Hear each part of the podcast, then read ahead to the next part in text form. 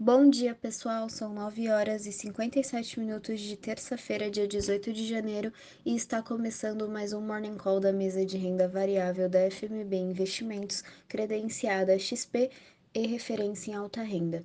O índice Bovespa fechou a segunda-feira em queda de 0,52% aos 106.373 pontos.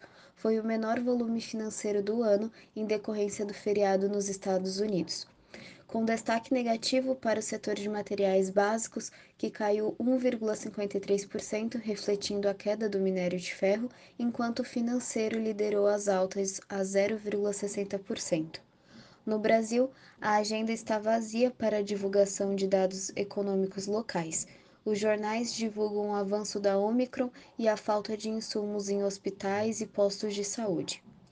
O futuro do Ibov opera em queda de 1,02% agora pela manhã, acompanhando o mercado externo e de olho na paralisação dos servidores federais por reajuste, que consequentemente pode elevar os riscos fiscais.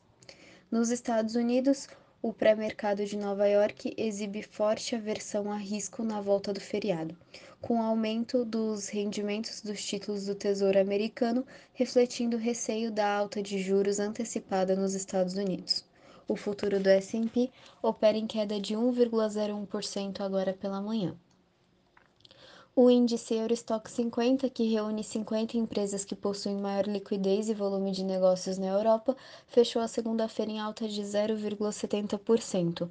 O índice cai 0,96% nesta manhã.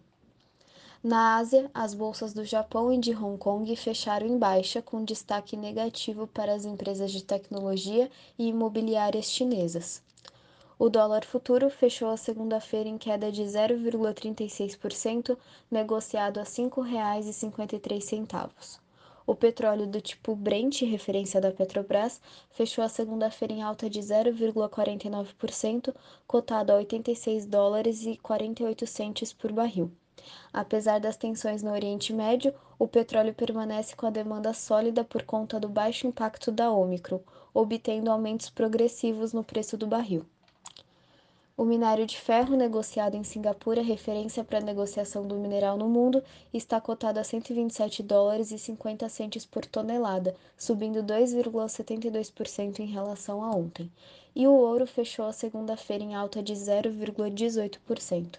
Uma excelente terça-feira a todos e bons negócios.